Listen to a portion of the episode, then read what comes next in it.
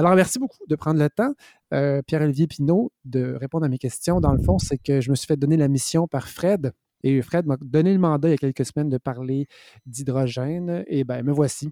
Et à la blague la semaine passée, c'est ça, j'ai fait. J'ai vraiment dit euh, j'ai l'impression que M. Pinot apparaît à chaque fois, aussitôt qu'on parle d'énergie. Donc, vous êtes un peu le génie de l'énergie, sauf que vous, pas dans le sens de génial, dans le sens que vous sortez la bouteille.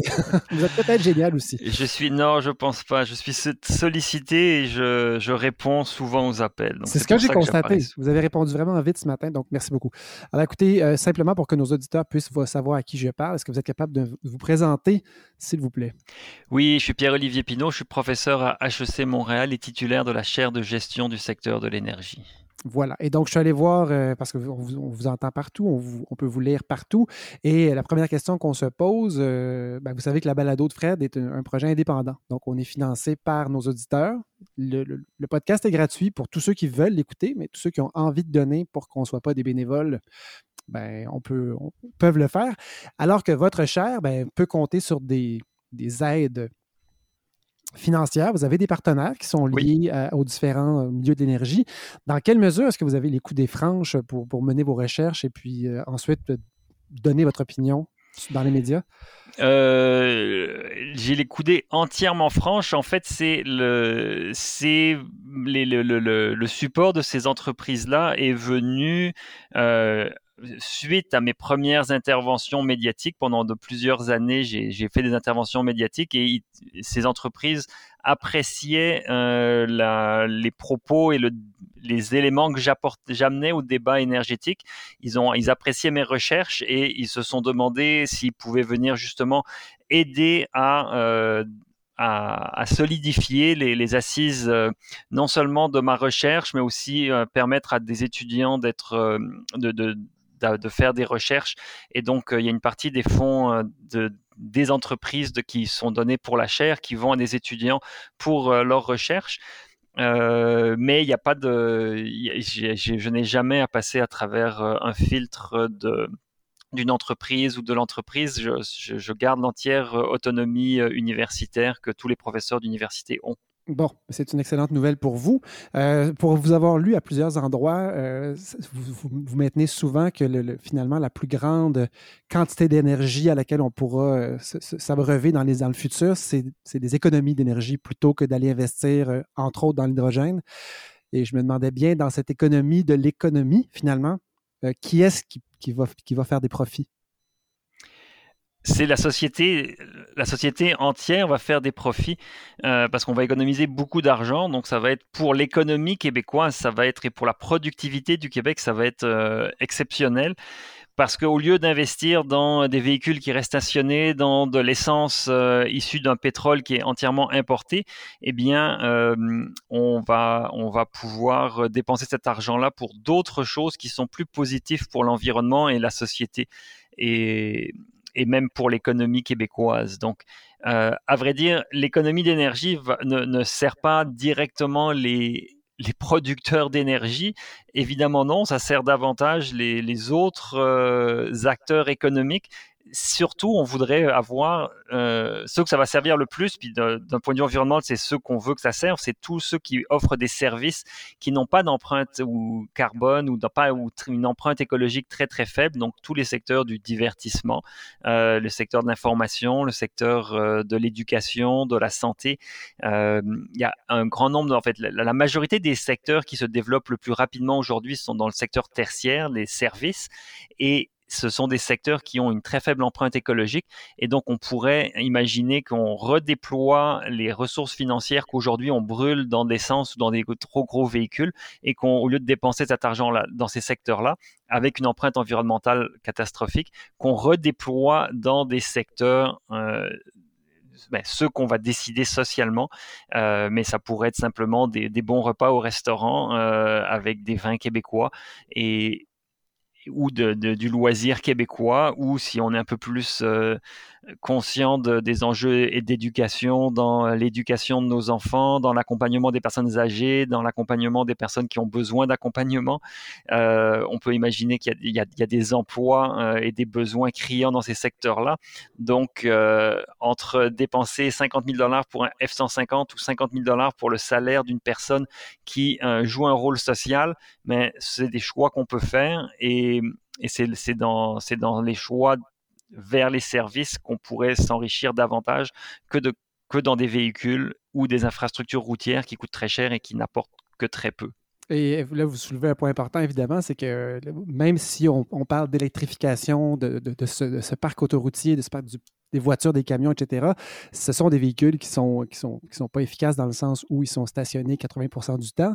Et pourtant, les gens euh, tout le monde veut sa voiture, euh, sa voiture et demie même. Et euh, tout ce qu'on veut entendre, on dirait dans les médias, puis tout ce qu'on nous vend, c'est toujours finalement de garder le même mode de vie, mais que la technologie dans laquelle on va investir massivement, l'hydrogène en ce moment, c'est ça a vraiment la cote, si on veut, euh, sur le plan de l'image. comment est-ce qu'on peut proposer quelque chose d'aussi...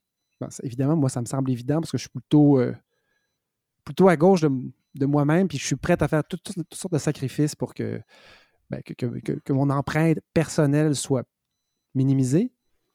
Mais on nous vend des grands rêves en ce moment pour pouvoir rêver de continuer à vivre la vie comme on la vit en ce moment.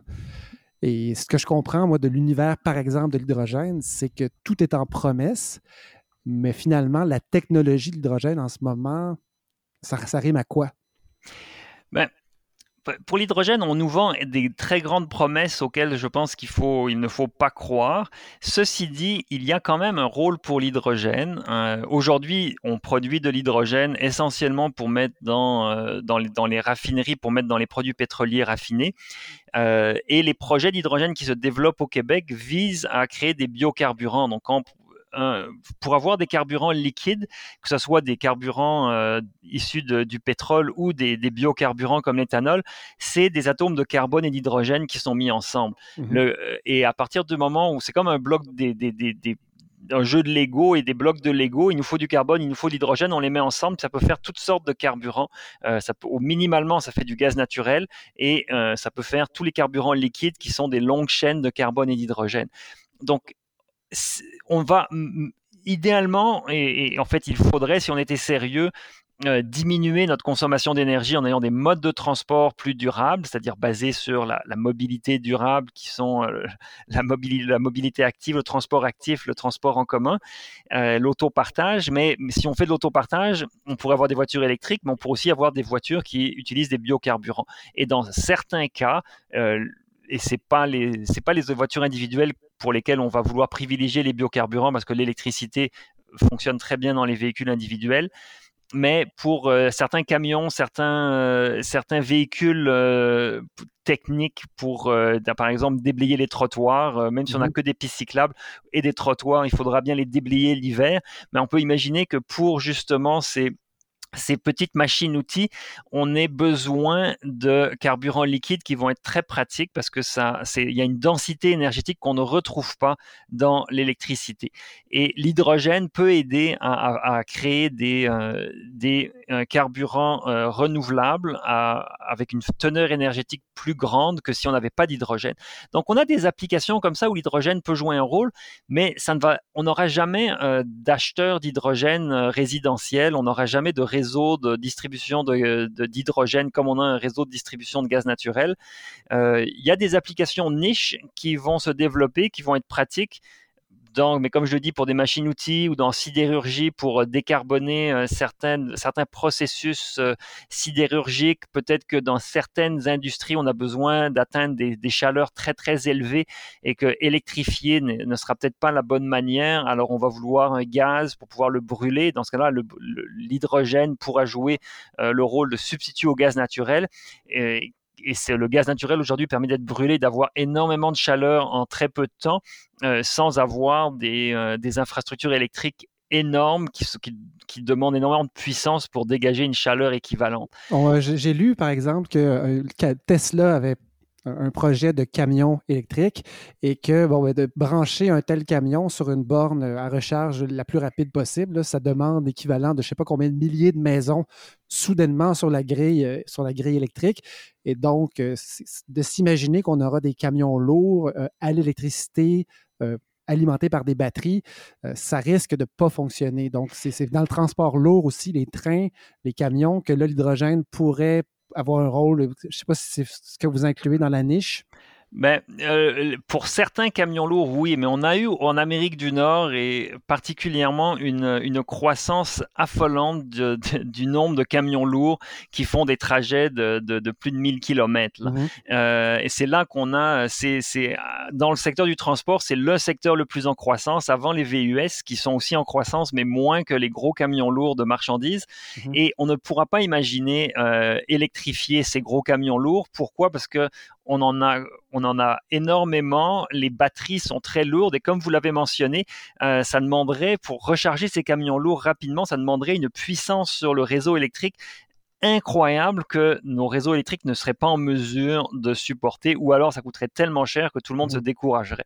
Alors, on ne peut, la flotte de camions telle qu'on l'a aujourd'hui ne pourra pas être électrifiée avec des, camions Tesla à cause des contraintes de recharge sur les batteries.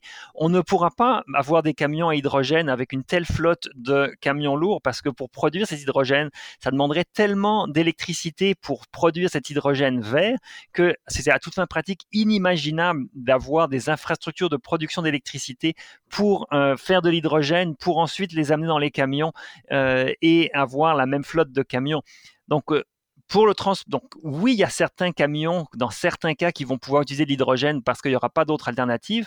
Mais pour les grands trajets comme Montréal-Québec ou Montréal-Gaspé, Montréal-Toronto, que font des centaines de camions lourds mmh. euh, quotidiennement, il va falloir soit passer à des camions qu'on appelle des camions à caténaire qui sont alimentés par, comme des tramways, qui sont alimentés mmh. par des fils électriques au-dessus de l'autoroute. Et donc là, dans ce cas-là, on a pas, on a une alimentation électrique continue qui évite la batterie et la recharge. Ou alors, si on est encore plus intelligent, de passer au train et de dire, comme le fait la Suisse, quand un camion veut traverser la Suisse, euh, ben, les Suisses lui disent non, il faut que tu payes un péage extrêmement élevé ou alors tu prends le train. Et ils ont développé des infrastructures ferroviaires pour que les remorques de camions aillent sur le train et au lieu de rouler euh, de façon très inefficace sur des autoroutes, eh bien la marchandise est transportée de manière très efficace sur le rail, sur les grandes distances. Mais évidemment, il faut qu'on développe ces infrastructures-là. Mais par contre, la bonne nouvelle, c'est que ça va nous coûter moins cher. Ça va coûter moins cher de transport. Ça va utiliser beaucoup moins d'énergie et ça sera beaucoup moins dommageable euh, en termes de, de tous les types de pollution qu'on peut imaginer. Si on regarde, par exemple, toujours en transport lourd, ce qui a été fait en Allemagne, je sais qu'il y a des trains qui ont été développés qui fonctionnent euh, avec des, piles, euh, des piles à carburant, des trains qui sont utilisés au quotidien. Et est-ce que c'est quelque chose qui serait imaginable ici?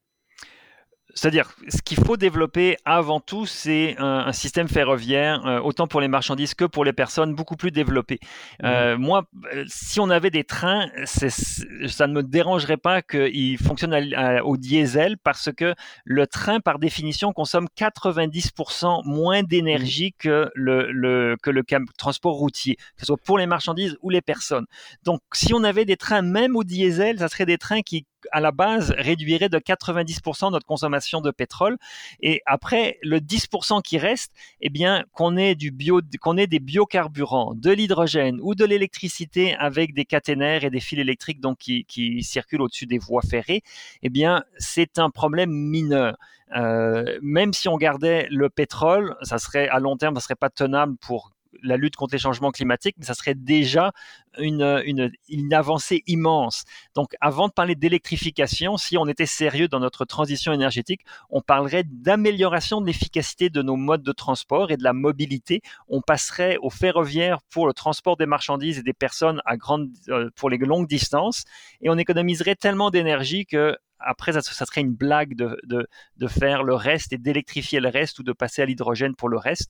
Mais pour répondre à votre question directement, oui, on peut imaginer, et on, le voit déjà, des trains à l'hydrogène qui permettent donc de, combler la demande énergétique du, train avec de l'hydrogène. Et c'est très pratique parce que ça, évite des infrastructures euh, électriques sur le long de la voie ferrée.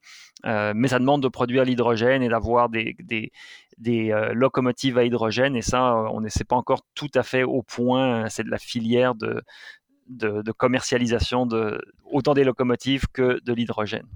Oui. Euh, étant donné que ces économies-là, euh, des décisions qui nous semblent tout à fait rationnelles puis intelligentes, mais qui demandent une réflexion peut-être moins séduisante sur le plan, je ne sais pas moi, de, du capitalisme. Je ne sais pas si c'est les investissements qu'on nous promet, par exemple, en hydrogène, viennent séduire certains électeurs ou certaines industries ou certaines compagnies, puis on s'éloigne des vrais projets qui pourraient par exemple, de mobilité durable, de mobilité. Euh, par exemple, on voit, on voit tout l'argent qui est mis sur le troisième lien, puis on voit très bien que tout ce qui peut être transport collectif est, ben, pas pris au sérieux.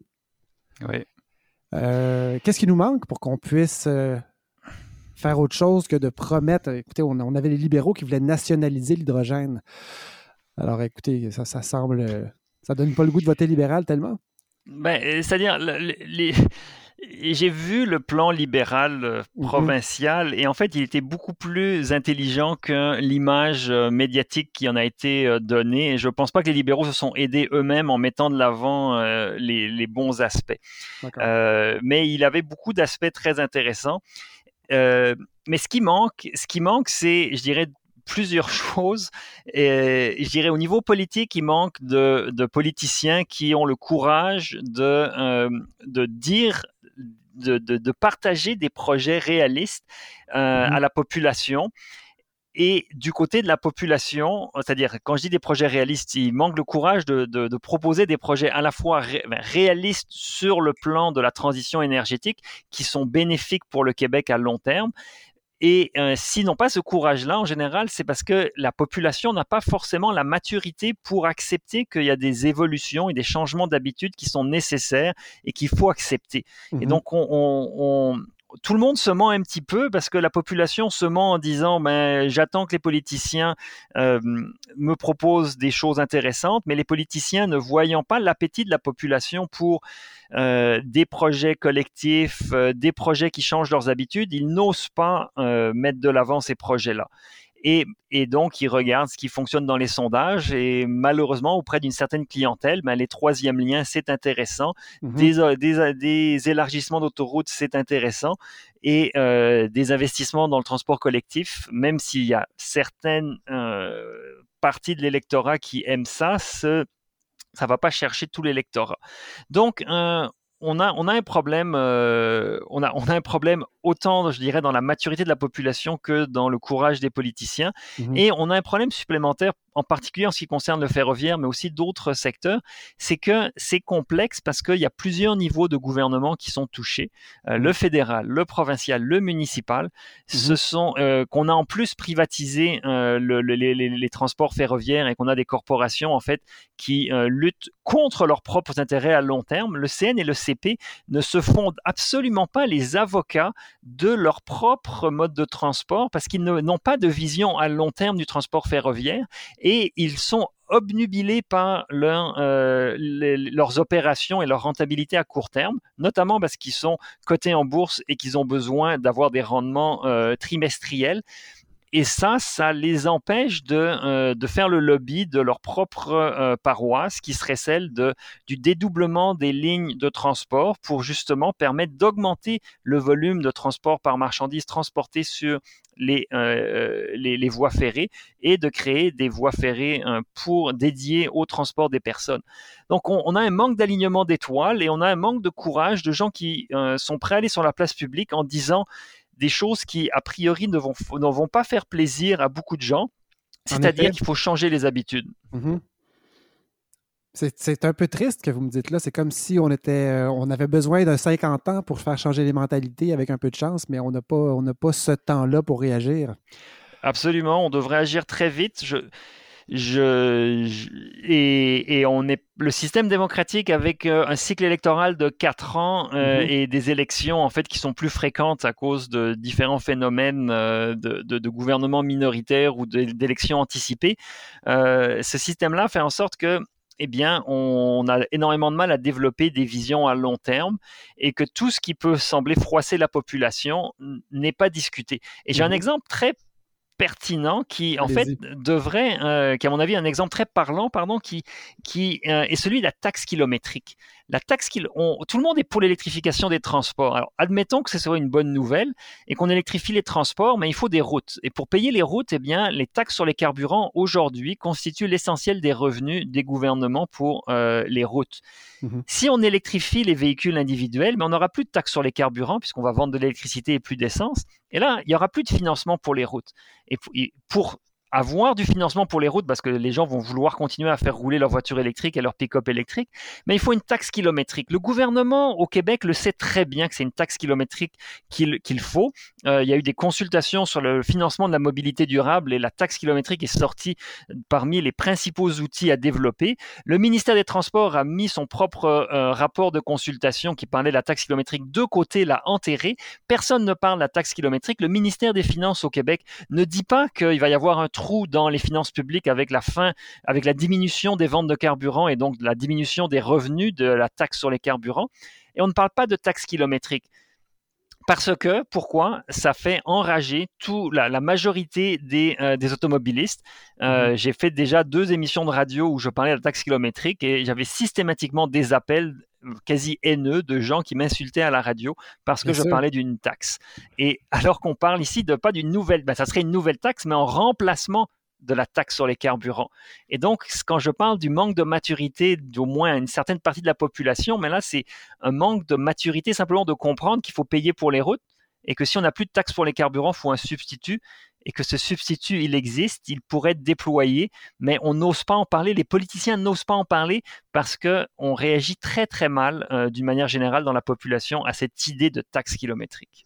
C'est très intéressant parce que vous soulevez des questions beaucoup plus vastes finalement que celles que je pensais qu'on toucherait avec simplement la technologie liée à, l'installation de l'hydrogène comme, euh, comme énergie verte du futur. Par contre, dans le courriel que je vous avais envoyé, je vous avais dit que, bon, ben, en, lisant sur la question, ben, ce que je réalisais, c'est qu'évidemment, il y aurait des niches euh, prévues euh, dans lesquelles l'hydrogène avait un potentiel de développement assez sérieux, comme le transport lourd, euh, par exemple. ce qui, moi, me séduisait, c'était l'idée de, coupler les énergies renouvelables qui sont intermittentes par définition avec des accumulateurs, mais au lieu des, accumulateurs de, type batterie, ben, ce serait des accumulateurs, par exemple des hydrolyseurs pour générer, pour fabriquer de l'hydrogène euh, pendant les périodes où effectivement il y a beaucoup, beaucoup de vent ou de, solaire et de, soleil disponible. Et puis vous m'avez répondu tout bêtement que finalement, ben, pour être rentable, des électrolyseurs doivent fonctionner plus de 90% du temps. Et que ce n'est pas le cas de l'éolien par définition, en tout cas pas ici.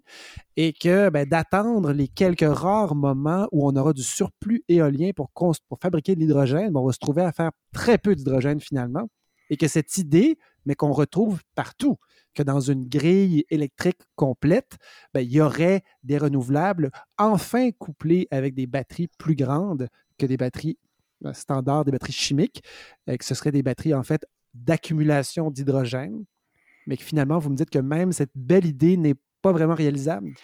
Non, elle n'est est pas réalisable euh, pour, pour une des raisons, c'est celle que vous avez mentionnée là que euh, qu'on a que j'avais discuté avec vous par courriel. C'était mmh justement que ces électrolyseurs, pour qu'ils soient rentables, il faut qu'ils soient utilisés très longtemps et très souvent, et que si on doit juste attendre les moments où ils ventent, où il fait soleil, ça ne mmh marche, ça sera pas assez souvent qu'on va les utiliser, donc ça sera, ça coûtera beaucoup trop cher.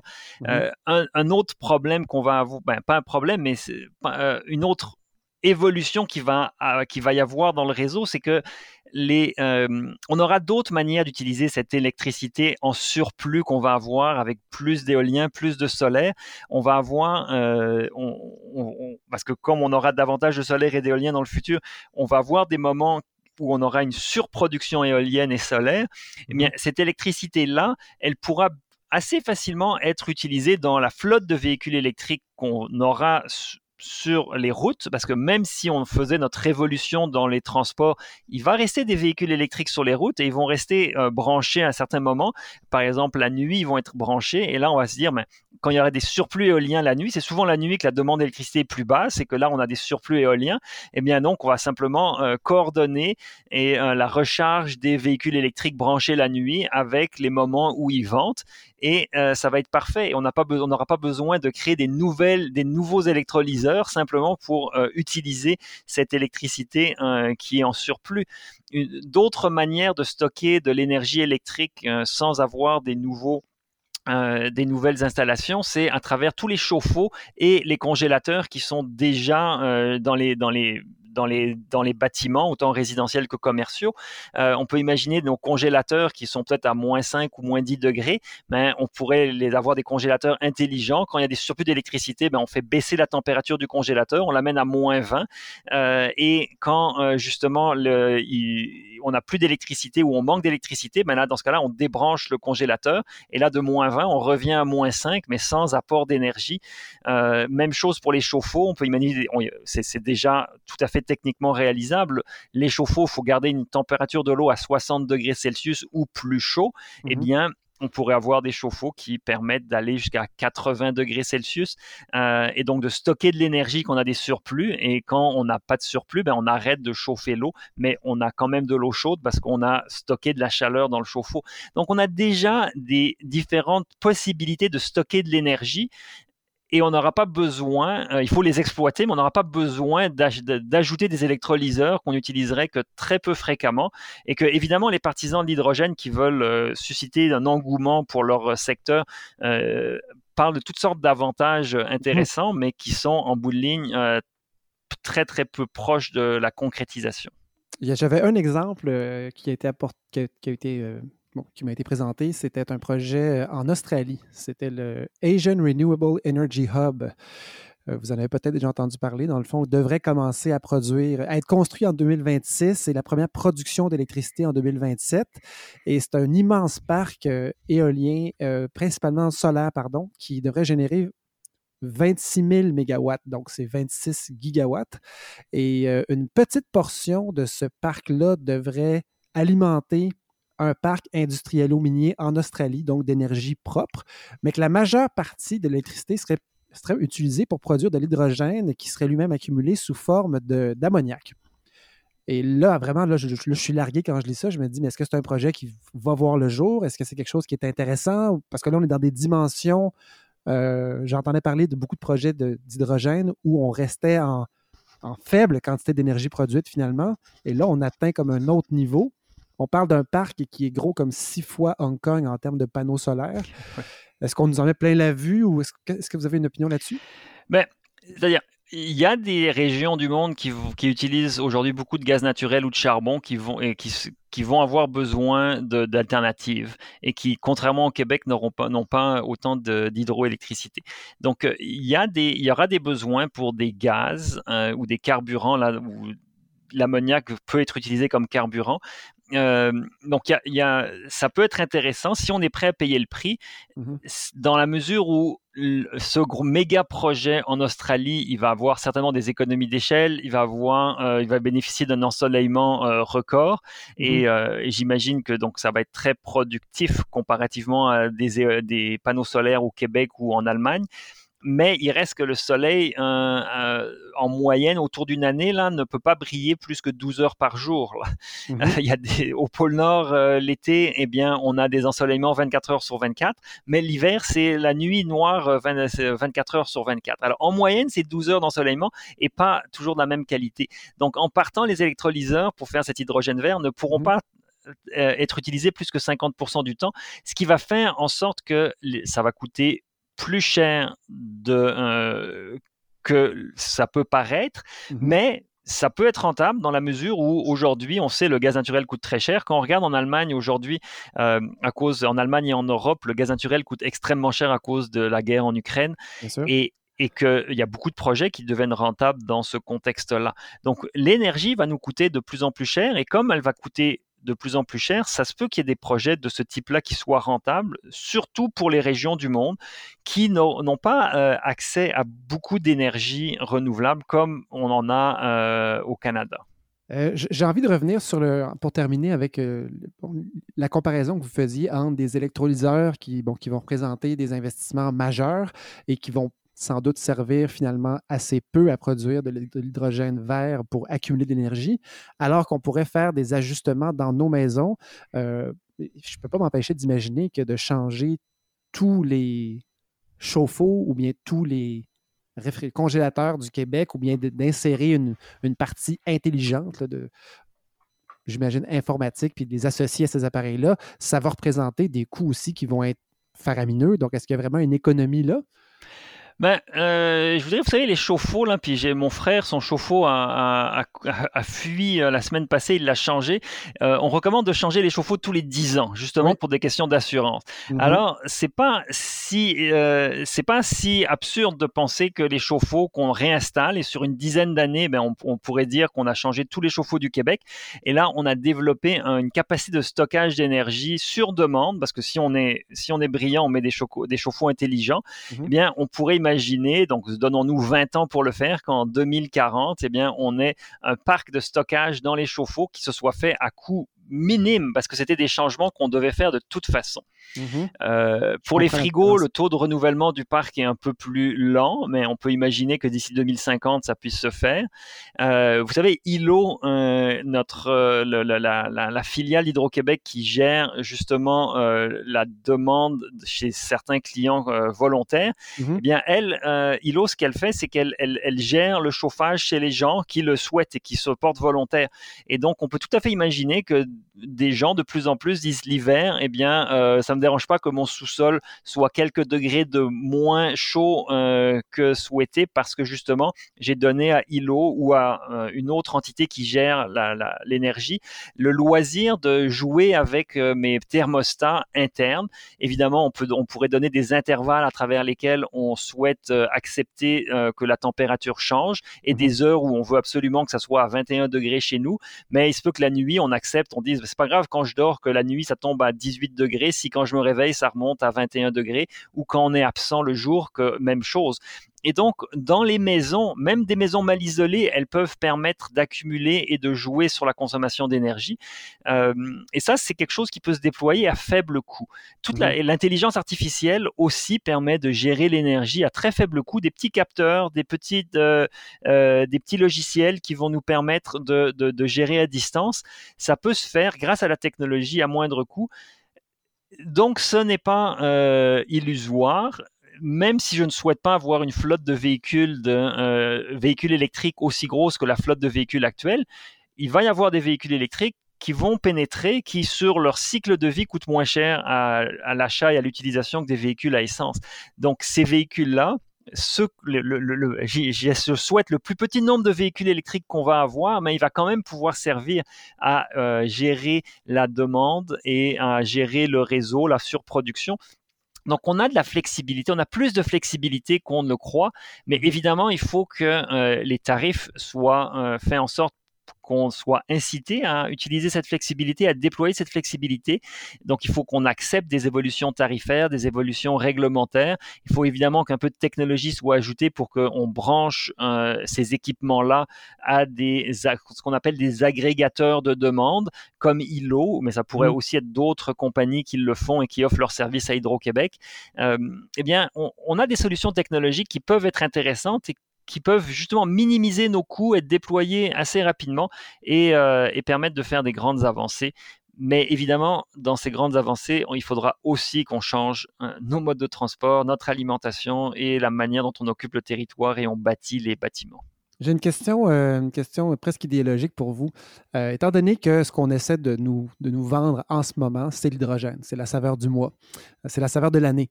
Euh, vous semblez y croire, bon, en partie pour certaines niches, mais que ce ne sera pas une solution magique du tout. vous, nous parlez de d'autres petits ajustements qui pourraient se faire sur une dizaine d'années, une, une vingtaine d'années, qui pourraient apporter des solutions équivalentes à moins de frais. Est-ce qu'il y a quelque chose dans ces, options de développement dans lesquelles vous, croyez, que vous vous dites que c'est vraiment possible que à la fois les politiciens et la population y arrivent? Ben, euh, c'est-à-dire, pour les chauffe-eau, je pense que c'est très, très, très réalisable parce que euh, les gens ne on s'en fout en fait. On s'en fout du chauffe-eau. et j'avais un étudiant qui avait fait une étude qui demandait justement à, des gens dans un sondage économique là, est-ce que vous seriez prêt à, quel type de dédommagement est-ce que vous voudriez recevoir pour qu'Hydro-Québec gère votre chauffe-eau pour vous, en sachant que ça changerait rien au fait que vous puissiez prendre une douche chaude quand vous le voulez, parce que il y a assez, il y a 60 litres d'eau dans un chauffe-eau, plus que 60 litres, je pense que c'est 60 gallons.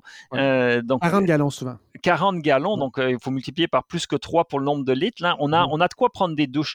Et il n'y a, pas de, il a pas de réaction. Et ce que mon étudiant avait trouvé, c'est que justement, les gens ne voulaient pas de dédommagement. Il disait, si ça peut aider Hydro-Québec, que Hydro-Québec euh, utilise mon chauffe-eau justement comme sorte de batterie pour gérer la pointe et, gérer ses surplus d'énergétique temporaires. Donc, euh, donc je, crois que ça peut se faire. Euh, même chose pour les ceux qui ont des voitures électriques et qui mmh. les branchent pour la nuit. Eh bien, ça, ça demande que très très peu d'ajustements pour programmer et donner le contrôle de la recharge du véhicule à des entités comme ILO. Euh, donc là, je crois que ça va se faire ça se fait facilement. Il faut qu'il y ait quand même une communication qui soit établie, une confiance qui soit établie avec les opérateurs, parce que euh, donner le contrôle de certains de nos équipements à la maison ou dans des bâtiments à des opérateurs externes, ça demande une confiance. Donc il faut que cette confiance soit établie. Euh, je pense qu'avec Hydro-Québec, on n'est pas si loin d'un très très bon niveau de confiance. Donc, il y a en effet, au moins c'est pas la santé publique qui va devoir nous vendre ça. Donc je pense qu'ils ont un capital de, de sympathie plus, plus important ces derniers temps. Absolument. Écoutez, euh, M. Pinault, je vous remercie énormément d'avoir pris le temps de, nous parler. Euh, je me rends compte qu'on aurait pu continuer encore une fois bien longtemps. Alors, je vais continuer de mon côté à faire mes recherches parce qu'il euh, reste que. J'essaie de voir parce que j'ai lu la politique, les guides proposés par le, les recommandations au sujet de l'hydrogène qui, sont, qui ont été issues des consultations qui ont eu lieu dans les derniers mois.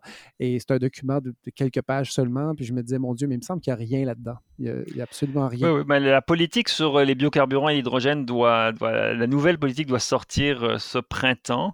Mm-hmm. Euh, moi, j'ai pas il n'y aura pas grand chose dedans. J'ai pas trop de crainte non plus parce que euh, ils vont faire quelques projets industriels et qui, mhm. à mon avis, ne seront pas perdus, mais ça va pas. Euh, ils ont besoin de vendre du rêve à la population mhm. et ben, ils auront fait un petit bout de chemin, mais heureusement, dans ce cas-ci, il n'y aura pas trop d'erreurs possibles, je crois, dans les. Euh, dans les projets qu'ils vont accepter. Donc, comme disait ma, ma, médecin, quand je lui demandais une référence euh, en ostéopathie, elle me disait pas de problème, c'est sans danger. Exactement. Mais c'est-à-dire qu'on n'y croit pas beaucoup. Ah, voilà. Monsieur ben, merci beaucoup pour votre temps. Euh, c'est très gentil. Et euh, ben, écoutez, je, vous laisse retourner à vos, euh, à, vos, à vos, à vos, à vos travaux universitaires et de recherche et puis continuer à apparaître à chaque fois qu'on frotte la lampe de l'énergie. Merci beaucoup. Au revoir.